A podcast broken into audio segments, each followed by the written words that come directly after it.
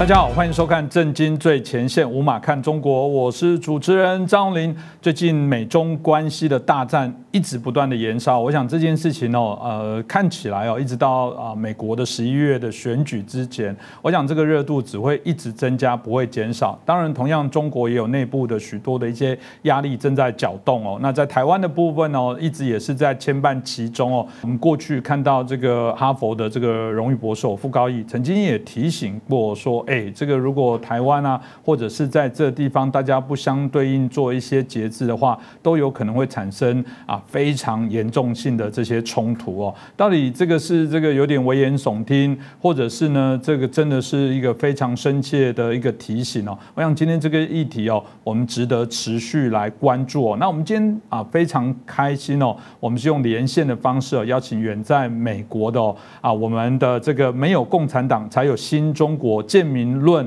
推墙的吴建民老师，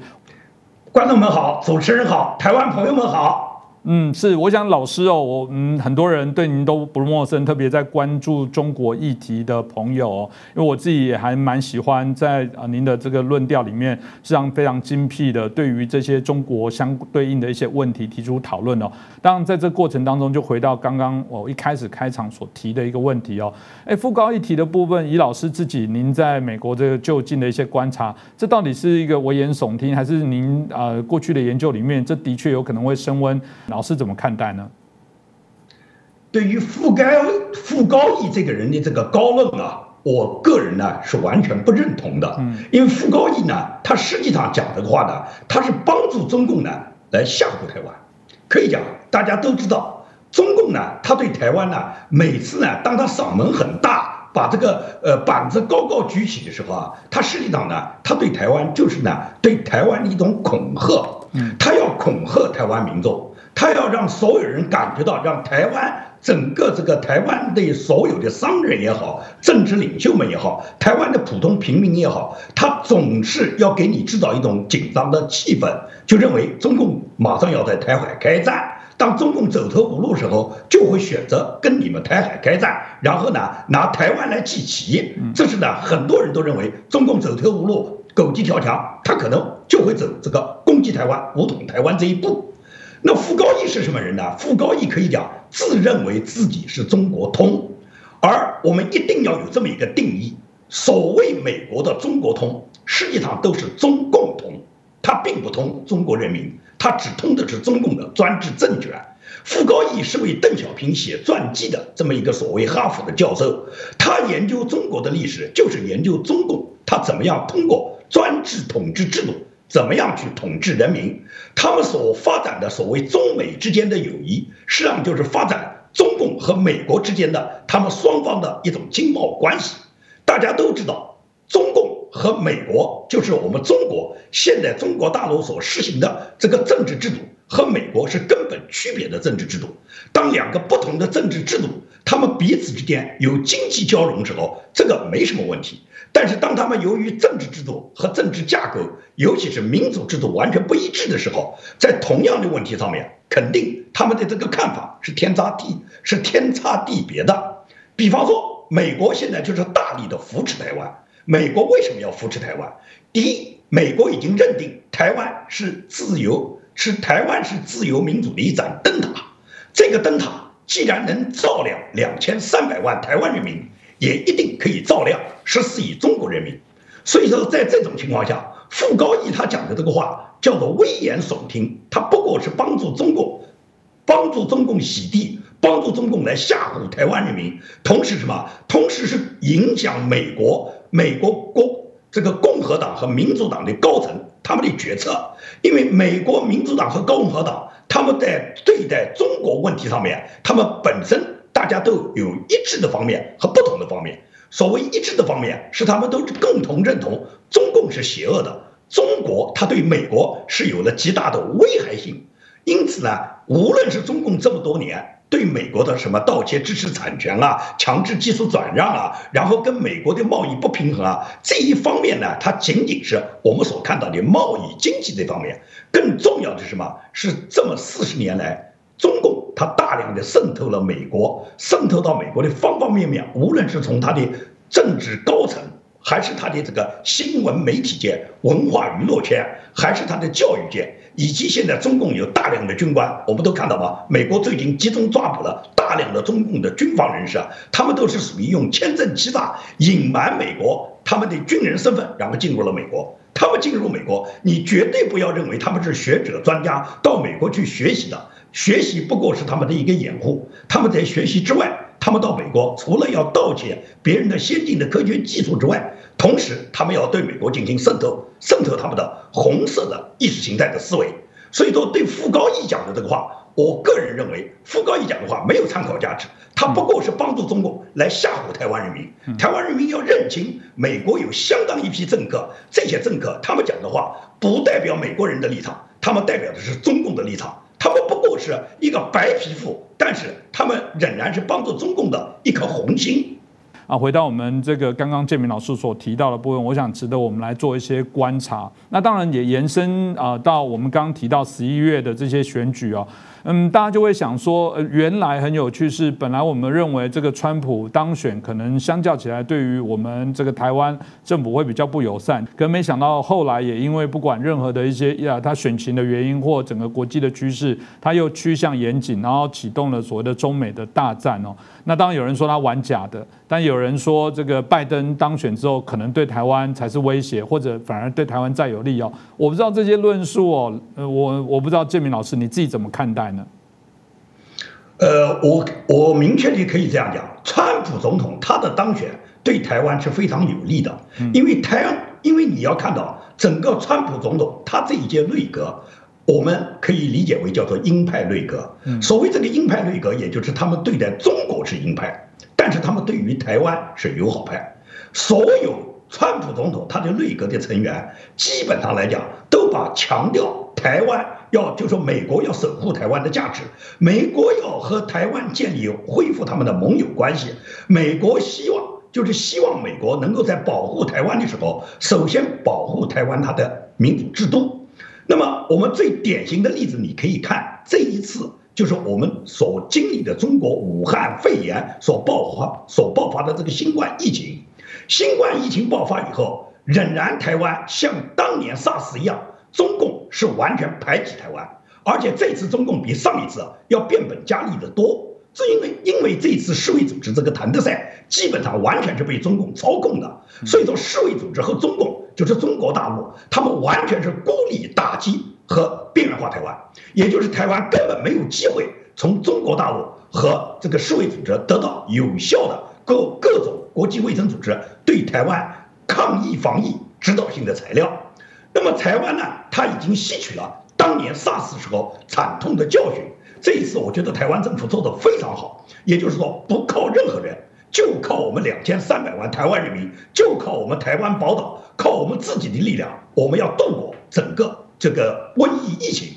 那么事实大家已经放在面前，目前半年过去了，全球可以讲每个国家，尤其是西方发达国家，个个受到波及，美国损失最惨重。美国现在无论是感染人数还是死亡人数，都在全球居于第一。但是台湾交上了非常好的答卷，也就是台湾不但做到自己自保，台湾在保证自己自保的同时，台湾输送了大量的医疗物资，包括口罩啊等相当的一批这个防护用品呢，送给了欧洲，送给了美国，送给了西方这些对台湾友好的国家。所以说，台湾这一次无论是自己防抗抗疫防疫的成功，还是他通过口罩外交的成功，都。大大的提升了台湾在国际上的知名度和在国际上面让很多国家对台湾重新认识的这么一个高度。因为过去中共大陆他一直是排挤台湾嘛，中共他跟西方发达国家，无论是美国还是欧洲，他都有强大的贸易地位、贸易额，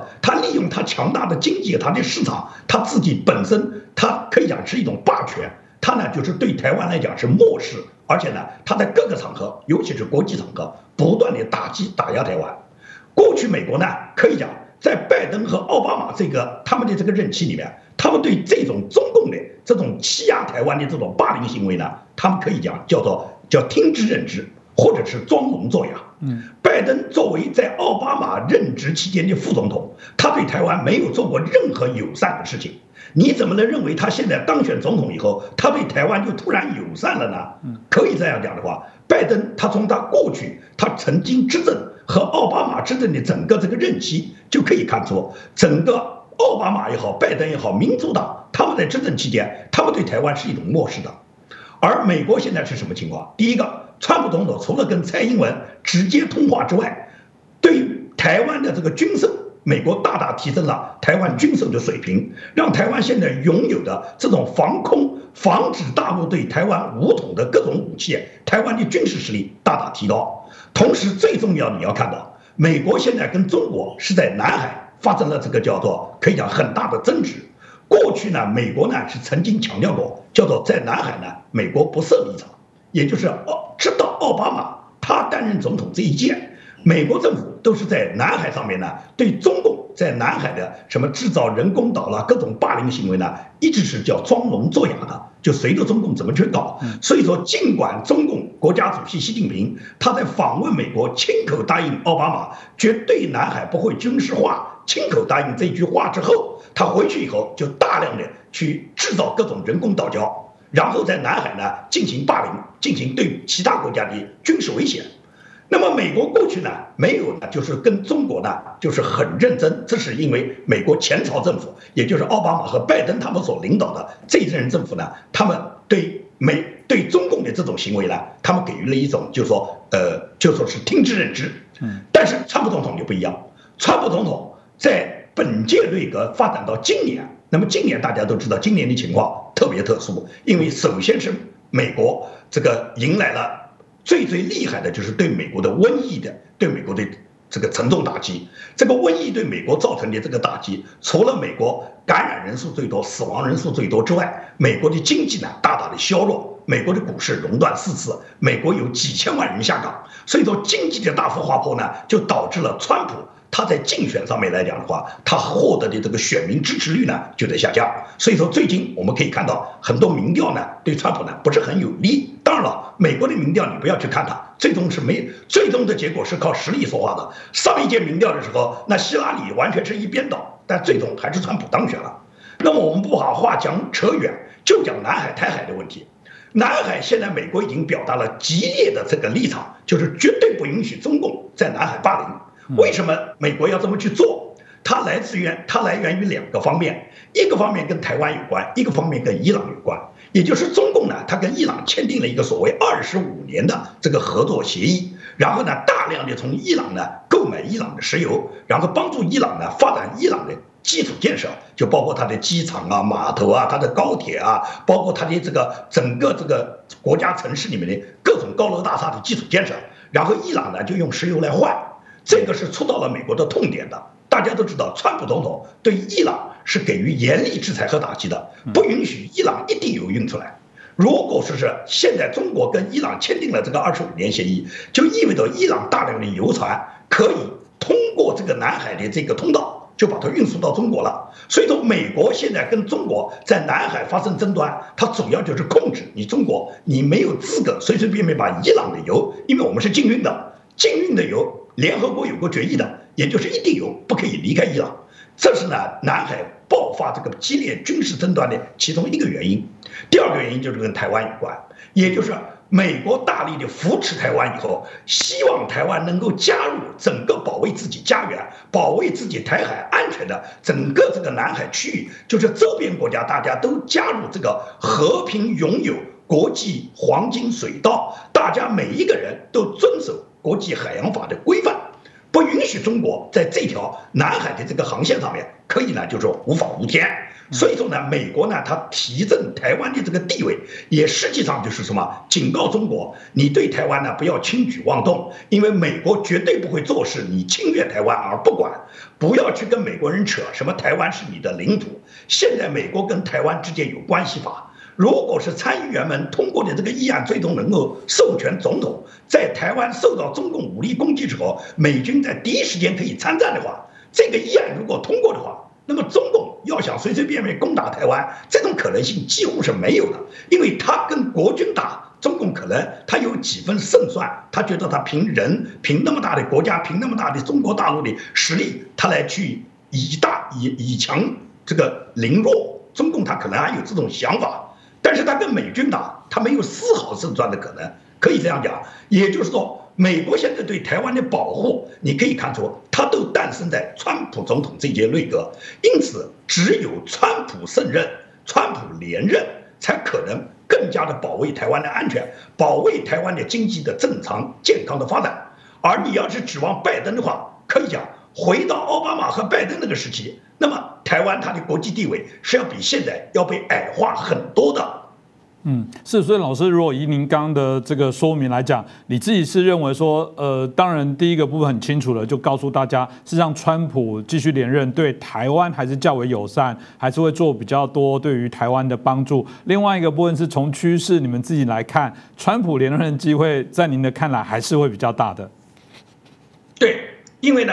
川普啊，这个。他呢，在整个执政的这一任啊，川普应该讲，从他来竞选的那一天，他受到的攻击就非常多。这主要就在于什么？第一，民主党本身跟共和党要竞争，那么民主党否定川普，这个我们大家都在情理之中。那么共和党呢，绝大部分的共和党建制派的人呢，看不起川普，因为人家认为川普你就是个盖房子的开发商啊，你这个一个商人，你又不懂政治，你来凑什么热闹啊？所以说呢，就是建制派的大佬也看不上川普。这就包括这个原来的这个布什总统的家族，你看老布什、小布什两个人在近三十年之内，两个人分别都担任过美国总统，他们在共和党之内是影响力很大的，有相当的支持者，也就是他们带动的整个共和党的建制派对川普基本上也是否定的。但是没想到人家川普最终就是竞选成功了，而且川普就任以来，川普的步骤你可以看到，川普虽然我们讲他是商人。但是对于川普要制造美国再次伟大，川普能够兑现他的诺言，作为一个商人遵守契约，没有什么不好。川普他竞选的诺言基本都兑现了，他他创造了美国在他自己执政前三年创造了美国最高的这个就业率，就是最低的失业率，创造了美国股市最高的标准，创造了美国最好的经济指标啊。同时，他也在跟中共。由于跟中共在打中美贸易战的过程中，中共一再一而再再而三的耍无赖，最后川普呢就直接给中共加了很多税，帮川普讲他光给中共加的税就可以弥补很多中共这么多年来给美国造成的贸易不平衡拿走的美国的贸易逆差，所以说你可以看出，川普他连任的话。他的这个连任的这个机会是非常大的，因为他毕竟是在任总统，他现在做的任何事情都是推动他自己的连任。川普只要经济向好，他就一定能够连任。而他的经济向好在哪里？我们刚才讲到的南海紧张，其实南海紧张有另外一层因素，什么因素？就是什么？因为在南海紧张，大家有的人认为南海紧张是不是中共和美军马上就打起来了？共军和美军在南海交火会怎么样的情况？可以讲，共军没有跟美军交火的实力，美军呢也绝对不会在南海呢随随便便呢就对共军呢就发起军事进攻了。因为美国从目前来讲不会随随便便去攻打热战，但是整个南海情形的紧张，它会导致一个什么什么状态？就是大量的媒体啊，他们觉得南海不安全。觉得中国不安全，觉得香港不安全，觉得台海形势和南海形势都很紧张。那么紧张商人会怎么做？逃离是非之地嘛。所有张，所有感觉到自己的财产不安全，自己的这个企业经营不安全，那么就是会把企业都迁回美国嘛。那么迁回美国会给美国带来什么？带来美国的就业嘛，带来美国的税收的增加嘛，带来美国市场的繁荣嘛。这样的话，就是川普提振美国的经济以后，你觉得老百姓会不选一个让自己多挣钱的总统吗？所以说呢，我告诉你啊，这个整个这个美国它是有一整套组合拳，有一整套步骤的，绝对不要认为这是哪一个政治家、哪一个领袖的心血来潮。美国的问题可以讲，在整个亚洲的布局，无论是台湾还是现在南海，它都跟中国大陆所有出台的所有的这个政策都是息息相关的。嗯。这个当然影响很大。其实之前我们也有来宾有提到过，很多评论报道也提到说，呃，中国目前面临到的是从六四天安门之后，大家对于反中哦、反共哦、反中共的部分是一个历史另外一个高峰哦。因为这样的转变，我倒蛮好奇，是不是看起来包含美国民众对于中共或这个共产党这样的部分。真的整个氛围上开始有改改变了，所以看起来对于反中共，不要说台湾啊，过去我们在做这件事情的一些关注，看起来美国好像也不会走回头路了，可以这么说吗？因为美国呢，可以讲在中共这个问题上已经交了七十多年的学费，尤其是改革开放这四十年，也就是中美建交这么四十年。因为中美建交当时的政治形势呢，美国是要拉拢中国呢，一起制约苏联，希望呢能够解体苏联。所以冷战呢，最终呢以美国的胜利，以苏联的解体，苏东共产主义崩溃、土崩瓦解为最终的结果。当时呢，美国呢总认为，就是中国呢，它会在美国和它友好的这个融合下，因为到苏东整个崩溃的时候，中美之间已经走过了十几年建交以后的友好的这个这么一个叫做盟友关系。那么在这种情况下，当时美国认为呢，中国只要把经济发达，只要把中产做大，只要中国的经济达到一个等量级，那么他们期待的中国会产生像台湾和南韩这样的变化。因为美国就认为，他们过去的几个盟友，包括南韩，包括台湾，通通是在整个他的岛内，他自己整个南韩它的经济达到一个等量级时候，这个国家里面的民主就自然就迸发了。所以说呢，克林顿之所以愿意把中国拉进 WTO，说服了所有美国的国会议员和政治领袖们，同意取消这个优惠国待遇和中国的人权挂钩，让他们都同意这么去做。就是纵容中国进入 WTO 以后，目的就是什么？把中国拉到世界舞台，让中国到世界这个市场上面，充分的利用它人口的优势、资源的优势、市场的优势，把中国的这个 G GDP 搞上去，把中国经济做大。当中国的中产做到足够大的时候，他认为民主的发生是一种顺理成章的，因为。人们有了很好的这个物质条件以后，自然会追求精神上的这个尊严，各做人尊严和精神上的这个追求嘛。这个是常理，这在正常人的思维是完全可以理解的。但是你碰到中国大陆，碰到中国共产党这样的专制政权，碰到中国这个被奴役的几乎没有是非，根本不用大脑去思考的中国的这些普通老百姓来讲的话，美国的他们的这个善良的愿望。完全是走空了，这就是蓬佩奥走这个总结的，就是说我们几十年来对中国所走的政治路线，证明我们是失败的，也就是不可能期待到让他们的经济发达以后，他们就会爱好民主了。相反的是，他们经济现在发达了，他们已经全球 GDP 第二，中国已经很有钱了。习近平每年在全球要送出去就要送出去几百几千亿啊，他们很有钱啊。但是他们为什么没有变化？原来是他们的中产阶级都是跟权贵去勾结了。在中国的中产，你只要是能够想升官发财，想给你自己增加财富，你一定要跟专制政权去勾兑的。你在没有跟专制权贵有勾兑的基础上，你是不可能就是发到财，不可能成为什么中产的。这就变成了中产要维护他们自己的利益，就必然要维护专制政权，也就是美国反而反其道而行之了。帮助了中国，不但没有把中国变成了朋友，相反，中国这么几十年不断的渗透美国以后，中共反过来要演变美国了。这就是蓬佩奥在七月二十三号在加州尼克松图书馆讲了这个这么非常重要的两句话，就是要么自由世界去改变中国，要么让中国来改变我们自由世界。很简单，就是要么共产党消灭我们，要么我们就要铲除共产党。实际上就是这么一个表达，就是这么一个态度。所以说呢，美国今天已经完全认识到，中共他今天已经是自由世界的敌人。这是蓬佩奥他整个在欧洲，包括他所有美国的盟友，他们牢牢树立的现在的一个基本路线。而这个基本路线得到美国两党的认可，这绝不是川普本届内阁的认可。我可以这样讲，今年如果是川普没有得到连任，民主党是拜登来来担任总统，那么。拜登也很难改变现在美国整个这个国家对中共他这个敌视以及对中共对中共打击的政策，可以这样讲，关闭休斯顿总领事馆，它实际上就是再明显不过的信号，因为美国关闭休斯顿总领事馆是明确定义为休斯顿总领事馆是一个间谍中心。你觉得一个国家的大使馆被另外一个国家已经定为间谍中心，还有什么就是给他这个这种评价更恶劣的吗？对不对？你既然是间谍，我还能不把你赶走吗？而且，美川普总统已经讲过了，绝不只关一个。现在后面要关哪一个，什么时候关，美国还在评估啊。不是讲说美国不能关，美国一口气可以把中国的外交官全赶走，但是还没到断交那一步啊。真正如果是要把所有外交官全部赶走的话，那就是断交先战了啊。现在还没到那一步。但是前奏曲已经来了，我们可以看到，外交官们已经撤掉了这个休斯顿总领事馆，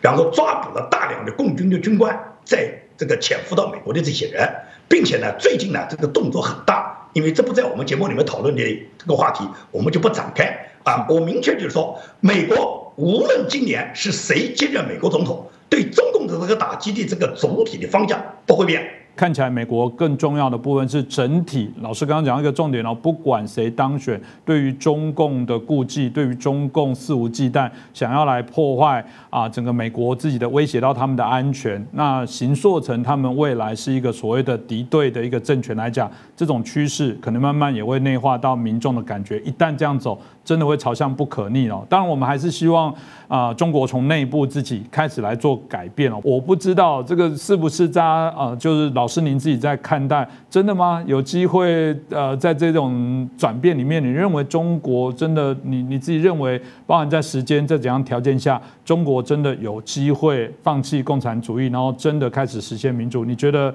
有有这样的可能吗？我认为呢，就是蓬佩奥先生呢，他这一次在这个尼克松图书馆讲话时候啊，他那么坚定地表达了，就是要么共这个中共，他呢。呃，就是要么我们去改变中国，改变中共，要么就是我们会被中共来改变我们。那么显然，蓬佩奥号召的全球的盟友就是要求大家改变中国。那么大家都知道，改变中共实际上就是要改变中共在中国的这个专制统治，不会让共产党他一党独裁，然后在中国已经统治了七十年。因为蓬佩奥已经很清楚，把中国人民和中国共产党做了严格的区分，也就是中国不应该有共产党。他一党独裁，一直做专制统治下去。那么很多人有这个担心，就是中国已经被共产党已经在中国大陆统治了七十年。那么七十年以后，如果共产党不存在了，中国会不会造成一种混乱的政治局面？因为历史上中国这种情况的出现都有很多先例啊，就说明中国啊，它这个是大乱，就包括当年。呃，这个所谓军阀混战啦，所谓国共内战啦，所谓日本入侵啦，就是说很多人会把当年中国产生的政治变化产生的各种因素呢，把它等于说是联想到，如果中国现在共产党不执政了，那中国会是一个什么混乱的局面？蓬佩奥从来没担心过。为什么蓬佩奥不担心？因为美国为主的国家，他如果一定要解体你中共，那么中共解体以后，在中国将会诞生什么样的民主制度呢？我觉得是有两个可能性。第一个可能性就是现成的中华民国，就是现成的台湾的民主体制，也就是把整个台湾它完全。可以让中华民国回归中国，也就是变成了中华民国光复大陆，也就是中华民国。因为从法统上来讲，毫无疑问来讲，它是最具备这个对全球来讲代表中国的法统性的。因为联合国五常常任理事国，嗯，中华民国就是创任创任理事国之一嘛。而且当年中华民国它并不是就说是这个国体就不存在了，它只是被中共篡政，然后中华民国它迁都迁居台湾。它对中国大陆可以讲，中国大陆叫沦陷区，也就是美国可以帮助中华民国还都中国大陆，然后在中国呢实行像台湾现代一样的民主体制，人民呢也是自由选举，同时呢也是所有的政党的和平民主的竞争。那么最终中国它一定是走跟台湾现成的体制，这就是为什么强调台湾是自由民主主义一盏灯塔，这盏灯塔能照亮。台湾两千三百万人民也就能照亮，也就能照亮中国大陆十四万人民。这是指中华民国还都台湾，还啊中华民国还都南京，还都中国大陆。但是这种可能性呢？因为七十年的历史变迁，它有一个台湾民众是否认可，中国大陆民众是否认可？是因为毕竟隔了七十年，因为我们可以讲。就是中华民国当年迁都台湾时候，都应该是我们在座的这些人的爷爷，甚至是爷爷的爷爷的那个那个辈分的人所做的事了。所以说，子孙们已经很就是很淡漠了，他们已经不能够接受，就说为什么现在是中华民国来统治整个呃整个国家？所以说那可以啊，中华民国如果大家不接受，那至少台湾现成的民主制度没有人反对吧？也就是完全可以复制。台湾现在的民主制度到达中中国大陆，因此就说香港的所谓一国两制，台湾的所谓中共强调的什么九二共识，这些都是属于很很荒唐的事情。当如果中国大陆实现民主体制之后，毫无疑问来讲，香港也是民主体制，台湾也是民主体制，中国大陆还是民主体制。那时候是统一还是独立，还是中国它会成为几个地区，然后最终大家不管是什么样，大家都是在民主制度下。如果谈统一，首先是在制度下统一，就是在民主制度下统一。没有民主制度，任何谈统一都是骗人。可以讲，中共讲的一国两制就是欺骗人。所以说，我相信美国他是绝对放心。如果将来中国共产党被铲除以后，中国大陆实现了民主制度以后，既然既有香港这么一个模范的样板，也有台湾这么一个模范的样板，台湾走入民主化这么二十多年来，已经越来越成熟。我可以讲，我多次访问过台湾，我去年在台湾还待了几个月。那么在台湾期间，观赏台湾里面所有的台湾的民主化的这种程度，我觉得台湾现在已经越来越成熟了。台湾的实践就证明了，中国人搞民主是最最适合的，甚至比白人、比西方人搞民主都要更优秀。所以说，今天民主的台湾，它已经给中国大陆建立一个非常好的样板。未来的中国大陆哪一天如果能跟台湾一样，就是我们中国中华民族全体儿女的万幸。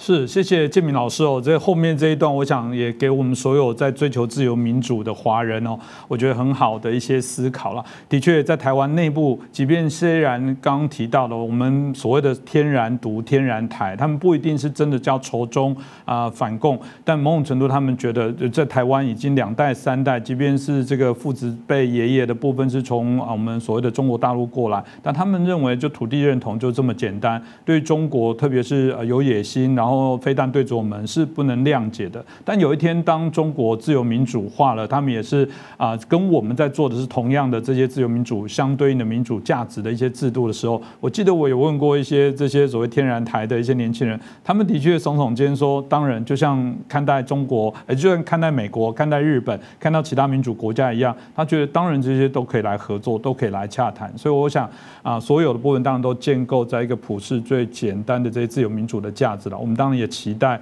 啊，中国自由民主化的那一天早点到来哦。那当然再次感谢我们建明老师哦，啊，提供我们这么精辟的一些分析。我们希望下次再有机会邀请老师来帮我们做更多的一些时事的分析。那再次感谢老师，谢谢谢谢主持人，谢谢台湾朋友。嗯，也谢谢大家的收看了。我们希望啊，大家持续来订阅我们《震惊最前线》哦，让我们所有有关中国的议题的部分可以彻底来讨论。那如果您有推荐的一些专家学者，你们觉得可以来跟我们来做一些更好的一些分析，或者您觉得有些题目希望来做一些探讨，也欢迎随时都留言给我们。我们一定啊，把这些资讯做最好的一些呈现哦，啊，可以让大家可以充分了解。当然，我想呃，会来收看我们的节目，大家的想象价值都一样。真的，我们就像天。天桥下的说书者要不断、不断、不断的说，我相信总有一天，我们期待的那一天会到来。再次感谢大家的收看。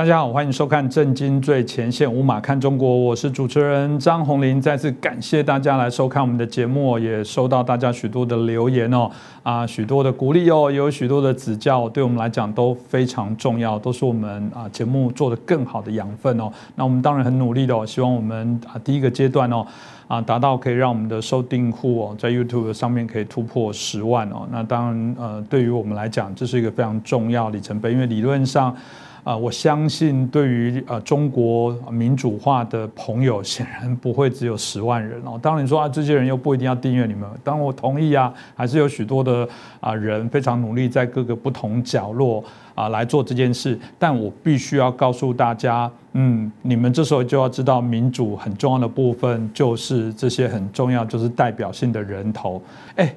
中共的党员，这个有这个号称九千多万人呢，搞不好他心里在想，十万的节目笑死人了，这个都不及我一个小支部，哎，我也不甘愿啊，我也觉得我们的节目怎么没有一千万的订阅，让我们可以做更大的推动，所以我觉得这需要大家一起帮忙了。啊，虽然我们不想要走形式主义，我不需要你们定了都不看了，但我觉得我们真的需要有更多想法的、同样想法的人，大家串在一起哦，一起为我们相信的事情做努力。当，有时候遇到一个状况是，常常你想要把这些事情哦讲清楚，但毕竟不是每个人口才都这么好。嗯，这时候震惊最前线，我们无马看中国刚好在谈论的题目，就方便你转传给别人。为什么呢？因为自己讲不清楚的，就让专家好好来告诉大家。那这一次哦，美国的国务卿蓬佩奥啊发表了一个啊，有人说哇，这是一个非常重要的一个演讲，因为里面做了非常多的宣誓的内容哦。那到底这个演讲的内容是什么呢？嗯，也许您看过了，也许你还没有，没关系。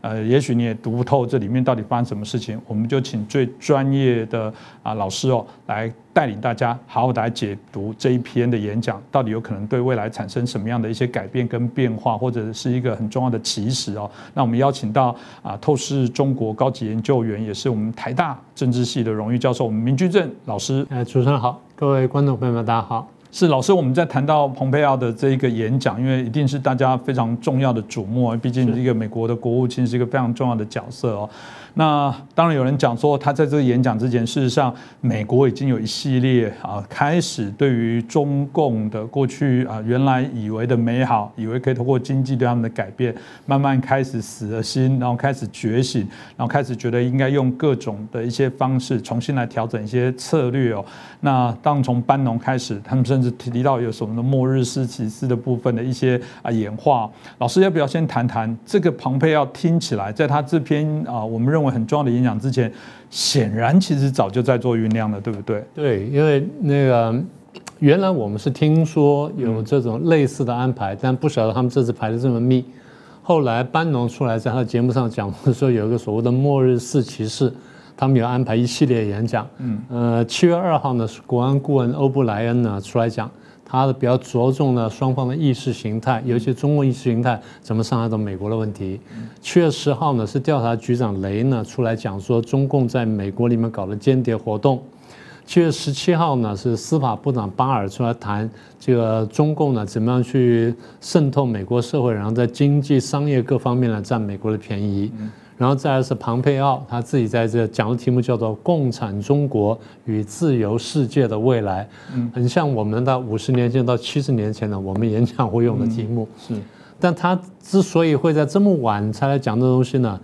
我觉得真的是痛定思痛。嗯，呃，跟中共交往这么长时间之后呢。呃，深有感受，然后现在呢，决定说要改弦更张了，嗯，所以推出了一系列的演讲。是，所以我看起来这真的是有系统的哦。其实我相信啊，这是规划过的部分在做一些进行。这当然也是提醒中共，真的你也不能这个啊随便恣意的妄为哦。我觉得西方当然还是有制衡你的一些方法。过往当然有人说啊，这因为人民币，大家不得不妥协。但我觉得物极必反啦。老师，要不要谈一下蓬佩奥这次的演讲重点到底是什么？为什么会引起大家这么大的一个讨论？对他的演讲不算长，在一万字左右，讲下来大概也就是一个小时，不晓得有没有吧？大概差不多几分钟一个小时。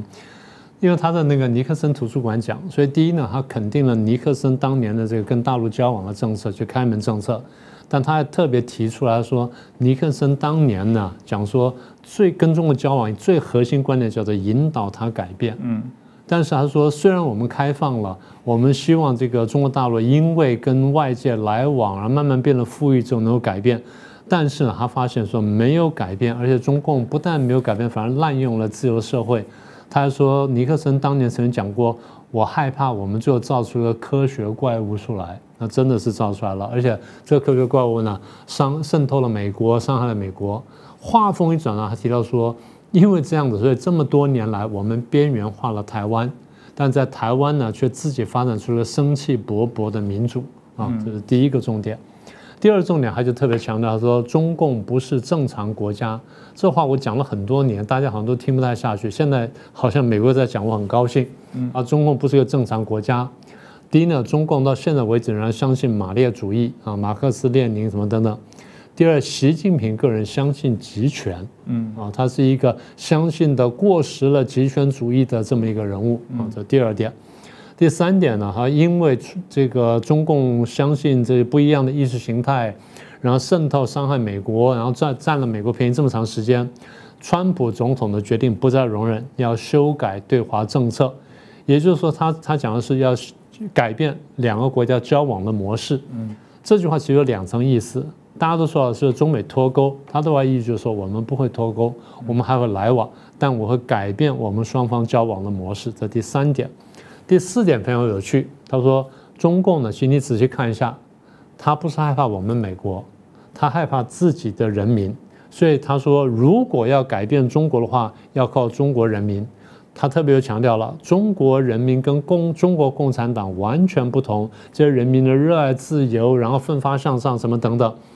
所以，呃，如果我们要改变中国的话，我们自由国家呢，我们外面的自由国家就必须跟中国人民接触，并且赋予他们力量啊。这第四点。第五点，他说我们热爱我们的自由，热爱我们的价值观。现在中共呢，在全球渗透，把它思想意形态呢投射到全球去，乃至到国际的国际组织跟跟国际的场合。所以，如果要改变这种情况的话呢，我们要建立一个全球的民主联盟。是，所以这五个重点呢，我觉得非常关键。嗯，这个真的是呃有一个新的想象了。我觉得其实所谓的自由同盟、民主同盟，我应该说这个以我这个。啊，在过往这个年纪哦，这个过去在台湾大概就如此。我刚刚私下跟老师讲说，哎，我们台湾好久没有好好过一二三自由日哦。啊，以前对于所谓的反共同盟，呃，这对台湾来讲不陌生。哎，我觉得如果把这个啊，我们现在看到美国的政府，不管哪个政党来比喻成现在中国国民党来讲。非得他也要转变，不然他未来将会没有市场。也就是说，你根本你的政党既然会为了呃这个所谓的钱而去违背你这个国家立国的精神，那这种国家怎么会撑得久？这样的政党怎么会被人民所爱戴？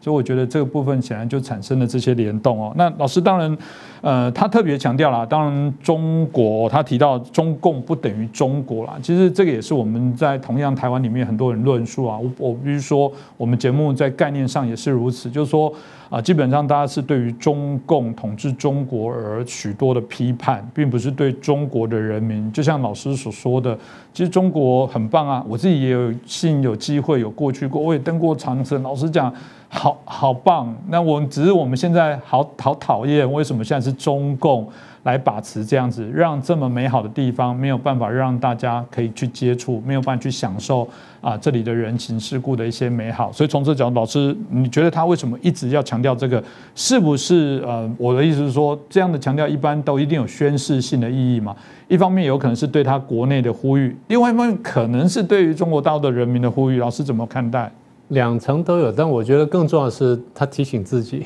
嗯，他提醒自己，因为过去很长时间呢，他们都觉得中共等于中国，其实中共不等于中国这句话最早还是我们讲的，嗯，我记得是当时新闻局长讲的，特别提出来中共不等于中国，我觉得他讲的很有道理。那么我们讲的话呢，其实是大概在一九七零年代到八零年代吧，现在说起来也是四五十年前的事情了。现在绕了个大弯子呢，就美国人慢慢认识到了。而美国人第一次讲的话呢，我若没记错的话，但是两年前，二零一八年十月份，当时副总统彭斯出来演讲，讲了这句话。当时我一看，我眼前一亮，我说：“哟，这话我们还没没在美国人嘴里面听过啊！”第一次跑出来。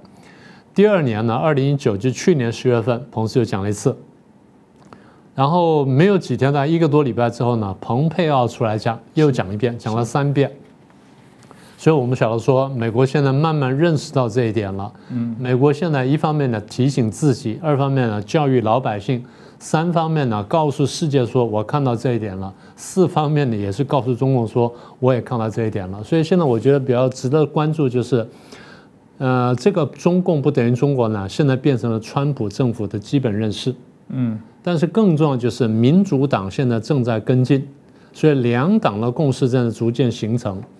你刚刚不是提到说它会不会是一个选战的作为？嗯，选战是一部分，要反过来讲，如果没有选战，美国会不会做这些事？当然，在概念上来讲，呃，就是说不会那么强烈的去走。我觉得现在真的是中国一些议题让它催化，让它变成台面上的议题。对，就这意思，就是说如果没有选举，有些话不会那样讲，但那些事情恐怕会做。你回头想美苏冷战。嗯，美苏冷战跨了大概七个总统，嗯，跨了多少次选战？大概十来次选战，但不是每个总统都打两次选战，七个总统有的总统打两次选战，所以大概十到十二次选战左右。嗯，十到十二次选战里面，对苏联的关系始终是一个重要题目。是，但是不管哪一党，我记得就七个总统里面，大概民主党，哦，对不起，九个总统啊，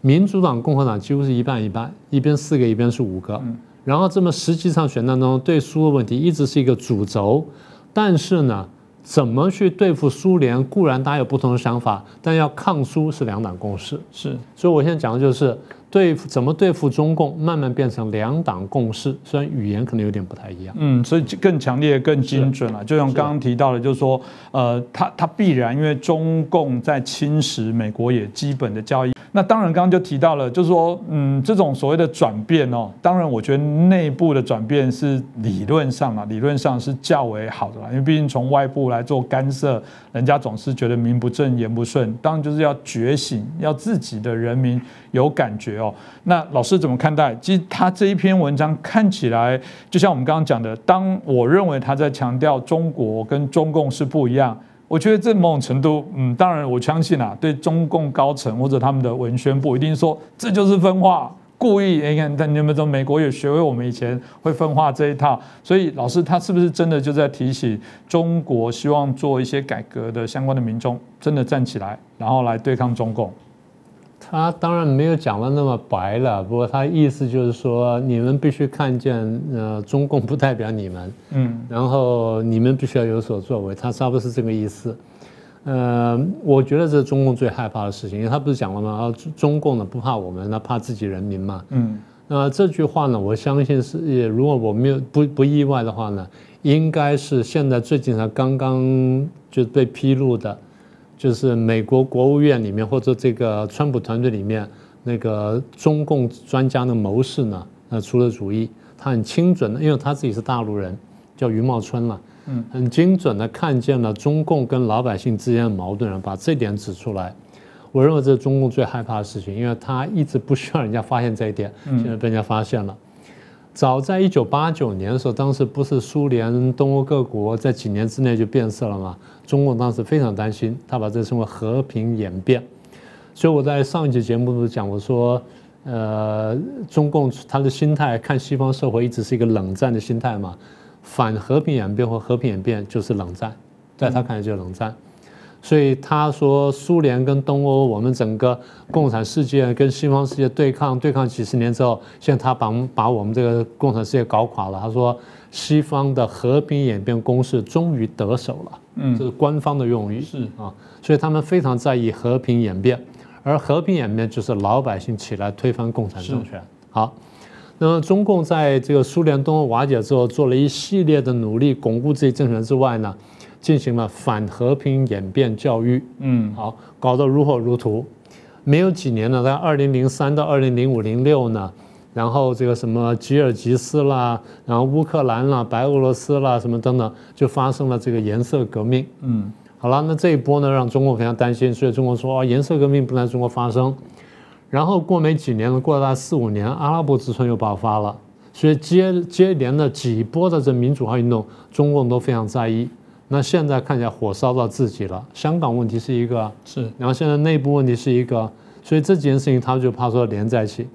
所以当蓬佩奥这样讲话的时候呢，中共觉得说真的是打到痛处了，真的怕了。这个我都很好奇啊，因为当然我抱歉我没有相关在后面的资讯跟资料，我都觉得中国会不会马上这一篇报道，其实应该是可能我们中国大陆的朋友可能完全是收不到的、看不到的部分。所以嗯，可能你今天听到我们，也许有人才第一次知道啊，美国的国务卿这个有发表了这么重要。其实我们有人说是是从过去这个冷战时期后来的在。一个新的很重要的一些啊宣誓的部分哦，那这当然呃这这过程当中后续的会怎么样去做一些演变？啊，当然都值得来做一些关注。当然，有人有些侥幸说啊，没关系，你川普又不一定会连任，但这都很难讲。那刚刚提到的，呃，你也不能这样去赌，因为看起来，呃，其实我觉得从一个指标你看得出来，我觉得美国的国会应该还是很标准的，可以代表所有各朝野嘛，哦，都有的各个民众的这些想法。我必须说，后来的许多跟台湾支持的法案，对中国制裁的法案，抱歉，都是悬殊的比数，朝野都同样一致的部分来做通过。所以那个东西，我觉得对于这种还存有说换了政党啊，川普不一定连任的人，有那种抱持着这个嗯不想去做这些啊，就是还在做困兽之斗的这些啊中共党员，我觉得你可能都必须要好好来思考。看起来这个部分是不大会做立即的一些改变哦。那当然，嗯，怎么帮助呃呃这个中国人民来进行反共啊？大部分国家当然不可能讲这么直白，因为这就是呃干涉内政了。那怎么去做呢？美国到底会用什么样的方式来帮忙？老师你怎么看呢？他当然不能说了，就像你刚刚讲的，这样讲话就是不太恰当了。他加了一句话叫做“赋予他们力量”，他们就中国人民，然后中国人民勤奋呐、努力啦，然后跟中国共产党完全不一样了。所以外界的自由社会啊什么等等，要赋予他们力量。那这句话讲得非常含蓄，但我相信中共大概就睡不着觉了。嗯，就想说，哎，你是为什么加这句话？就讲说你要赋予，你要怎么个赋予法？我觉得仔细研究你怎么赋予法。所以中国现在还没开始，大概过几天我猜就会有了。然后甚至第一个领先应该是《环球时报》，大概会出来大肆抨击说：你看美国现在把手伸进来了，他的和平演变的黑手要进来搞我们了什么等等。所以就会再次再次唤起，也就是说他会把两个制度跟两个社会乃至两种价值观的差异的问题呢再挑出来。嗯，挑出来之后，然后痛打美国，那这第一个。第二呢，他也要去孤立，要孤立这些人。所以我猜他第二策略就会认为说，蓬佩奥不代表美国。然后彭彭佩奥讲的东西呢，跟美国社会是脱节的。蓬佩奥讲的东西跟很多人都脱节，他甚至说不定不代表川普。嗯，他会讲到这这些话出来，所以我猜中国现在对这东西不敢挑的太明去讲，但是一定会讲。他要看说你到底怎么做，是这个当然也是，我觉得呃，我觉得也很聪明哈，就马上你就看到政治上的角力，马上就说你不等于这个川普，呃，这是个人的，这你可能不是一个啊非常恰当的发言等等，那对我各种的攻击啊，这种我想攻防的部分必然哦。那呃，当然赋予力量的方法很多啦，前几集实上老师也谈到非常的多，其中一个。这个帮忙，我觉得就是中华民国啊，很重要啊。因为刚刚讲的，我赋予力量，这力量某种程度赋予台湾哦，中华民国力量，某种程度我认为也会是一个方法。所以另外一个是我看到，好像是不是他也对于所谓的台湾在这一篇演讲里面，也对于台湾的角色上是有一些肯定的。对他再次讲过，就是刚刚讲过台湾民主化，他是肯定的了。其实你回想一下，这件事情是有过一些变化的。七零年代的时候，我们当时还不民主嘛，嗯，我们相对就是有一定程度自由了什么的，但不不民主。我们到一九八六年解除戒严，八七年开放党禁，然后真正开始民主化。那个时候呢，坦白说，美国是帮过忙的，我们必须承认。然后，这一旦我们真的民主化之后呢，美国朝野非常肯定。我若没有记错啊，大概在一九九零年左右呢，美国就派了顶尖的学者来到台湾开研讨会，然后帮我们回回顾跟整理我们的民主发展。嗯，同时那段时间大家可能不太知道，我们学界比较清楚，美国在国际社会上写了各种各样的文章，然后发动了各种各样的各样的活动呢，来凸显台湾的民主化。嗯，啊，这是很重要的事情，也就是把台湾捧成什么呢？第一，捧成了。第三世界国家，你们将来应该走的方向，台湾变成那种楷模。嗯，哦，这了不起了！亚非拉三洲一百多个国家，你们得看看台湾的发展经验。嗯，那第一个，第二，美国当时呢，希望说中共也发生变化，所以其实这话呢，对中国大陆讲的，所以它有两大对象，一个是全世界第三世界国家，一个是中共。嗯，呃，这个时候是一九八零年代。好，那然后。接着不就是苏联东欧就瓦解了吗？大家就以为说中共可能会瓦解了，所以照理说那个时候我们如果照这个脉络走下去的话，美国去鼓吹台湾民主化应该讲的更多。但后来我们发现淡下去了，淡下去了，我们就觉得很奇怪，为什么淡下去？后来想想很简单，中国大陆在站稳脚跟之后，他又重新控制了这个是严严控制的社会，觉得没问题了。哎，各外面这些商家跟企业跟什么工厂了，回到大陆去建厂了，去投资了，所以大陆经济开始起飞。中国大陆当时也担心说老百姓啊太过去想政治，所以把他们精神导到去发展经济上去。所以九零年代大概九三九四呢，就讲说借机用人那段时间呢，大陆经济慢慢开始起飞。就形成很大的磁吸效应，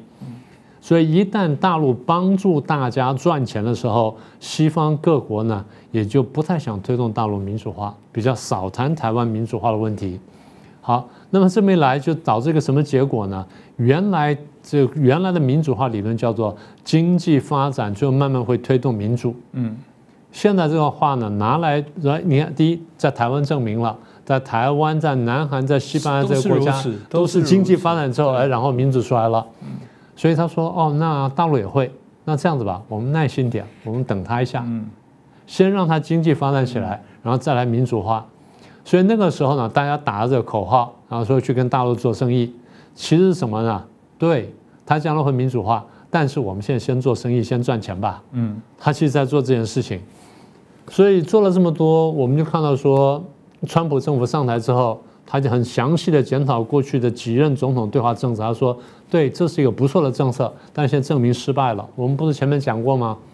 中共利用我们社会的开放、跟民主、跟自由，它渗透我们、破坏我们。是，所以川普说：我承认这个政策是错的，所以我要改变政策，我要修改对华政策，我不再做一个烂好人，我要施加压力。嗯，所以这下呢，台湾的价值慢慢又被认识到了。嗯。”那么这次演讲没有讲，那上一次那个彭斯的演讲倒讲过。彭斯在有一次演讲上，除了讲这个台湾民主化之外，他还说台湾是一个中华文化的保存地跟代表。嗯，哦，这话讲得非常好。呃，蓬佩奥这次没有提，我们自己很少提，因为我们有点点避讳这件事情。我们有些人想切断跟中华文化的关系，事实上我觉得这样哈。你可以切断跟中共的关系，但不需要切断跟中华文化的关系。这东西大家都知道。如果说我们很明确的区别中共跟中国，但是我们的确是中华文化的继承人跟发扬光大的话，那我们呢能够拿到更好的一个武器去面对大陆。大家都接触过陆客吧？在台湾几乎没有人没接触过陆客吧？陆客对台湾有一个普遍印象就是：第一，台湾人比较好。嗯。台湾人比较有教养，比较有礼貌，彬彬有礼。然后台湾对人比较和气。第二呢，台湾保存中华文化，它从哪边看出来？从街道名称看出来。嗯，啊，忠孝路啦，仁爱路啦，信义路啦，和平路啦，中一路、中二路、孝二路、孝三路，这都是大陆很多年失传的这个传统价值观，他们自己心里是有数的。嗯，所以看到这些他很感动。第三个呢，故宫博物馆。我最早陪大陆客去看故宫博物馆，我看了都有点发，有点这个发闷的时候呢，他看得津津有味。我倒不说不喜欢看的东西，而是说因为我们看了很多遍，我们看习惯了，我们看习惯了。对，他倒不是没看过这东西，他是感叹什么东西呢？他说还好你们把这东西拿过来了，你们不把这些拿过来，在文化大革命当中可能全毁了。是，他们自己是这样讲的。当然了，今天大陆故宫有很多东西，可是大家不要忘记。大部分都是七零年代以后从地底下挖出来的新的东西，旧的东西很多没有了，真的没有了，要么就毁了，要么就就藏掉了，要么被他们自己偷偷卖掉了，一部分被我们带过来了，所以他们看到非常感动。还有一点就是，我有朋友跟我讲，那时候我们不是开放那个呃市议会呢给陆客看嘛，是，那那上面不是有那透明玻璃嘛，他们就隔着那亚克力玻璃看底下。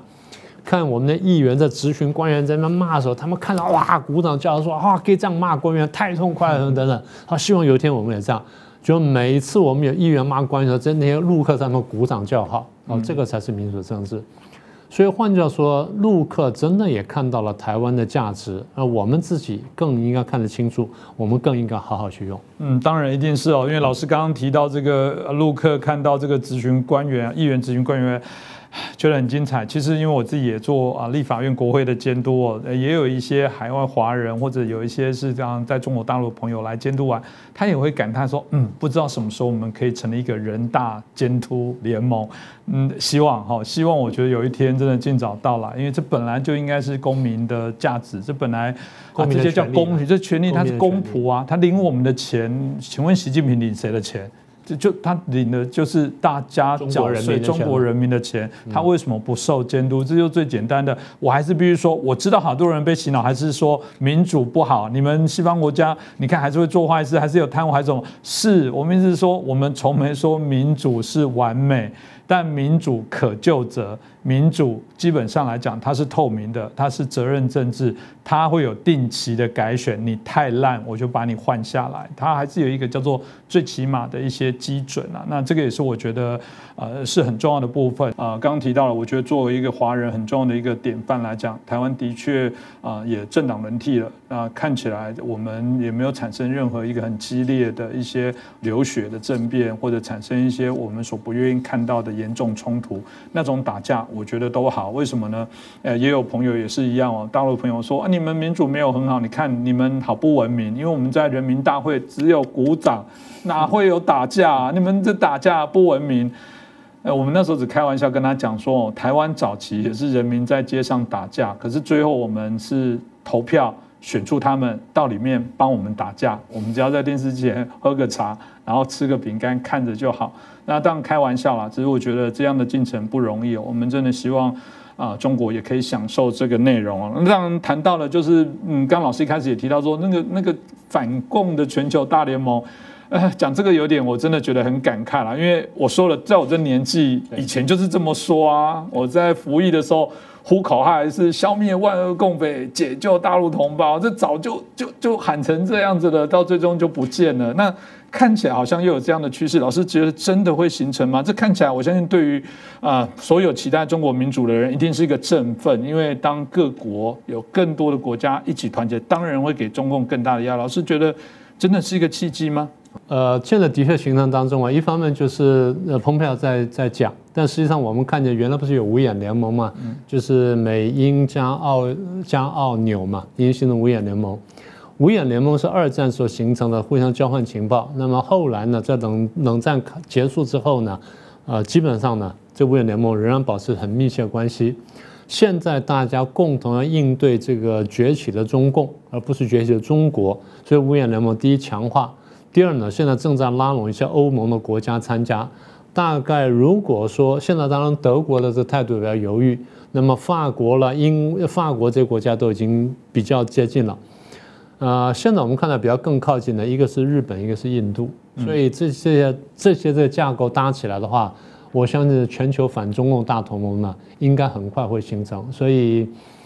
呃，我相信中共的领导层也非常清楚，所以他现在觉得是空前孤立，那这压力空前大，所以将来我想还有，就像主持人所说的，我们应该还有很多故事可以看，嗯，还可以观察。这今天很谢谢明居正老师哦，这么精彩的，大家从蓬佩奥的这些演讲延伸的一些。啊，不同的面向哦，当然，呃，我觉得可以乐观了哈。但是我觉得在做这些事情上面来讲，真的还是要努力啦。我都觉得成功不是从天而降，不要把命运交给别人，真的，你的命运自己要去掌握。我觉得你想要追求什么样的生活，必然必须要自己付出努力哦。啊，当然可能会有代价，但希望这果实是甜美值得了。今天。啊，透过我们的节目，希望啊更多的朋友可以了解啊，我们未来啊整个在啊美中的形势上接下来的一些发展哦。那当然，同样的啊，拜托大家可以把我们的这个影片来做一些转传，然后让更多关心相关议题的朋友可以了解。即便是